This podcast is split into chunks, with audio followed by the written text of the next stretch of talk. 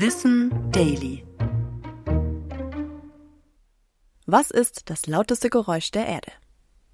Diesen Titel hat der Ausbruch des Vulkans Tambora auf der indonesischen Insel Sumbawa im Jahr 1815 verdient. Denn der gilt mit einem Schalldruckpegel von 320 Dezibel als das lauteste bekannte Geräusch der Welt. Es war so laut, dass man im heutigen Jakarta, also 1500 Kilometer entfernt, eine Dreiviertelstunde später ein Grollen hörte und dachte, es sei Kanonenfeuer. Daraufhin suchten die Menschen dort auf dem Meer nach Schiffbrüchigen, fanden aber keine. Bei dem Ausbruch kamen etwa 10.000 InselbewohnerInnen ums Leben. Außerdem sollen viele Überlebende von der gewaltigen Lautstärke taub geworden sein. Der Schallpegel wird mit Hilfe der Dezibelskala gemessen. Wie störend wir Lärm empfinden, hat auch mit der Entfernung zwischen uns und der Geräuschquelle zu tun. Sie beeinflusst, wie stark wir den Schall spüren können.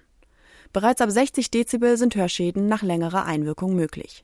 Das ist vergleichbar mit der Lautstärke des normalen Straßenverkehrs. Ab 120 Dezibel sind Hörschädigungen schon nach kurzer Einwirkung möglich, zum Beispiel bei einem Düsenflugzeug.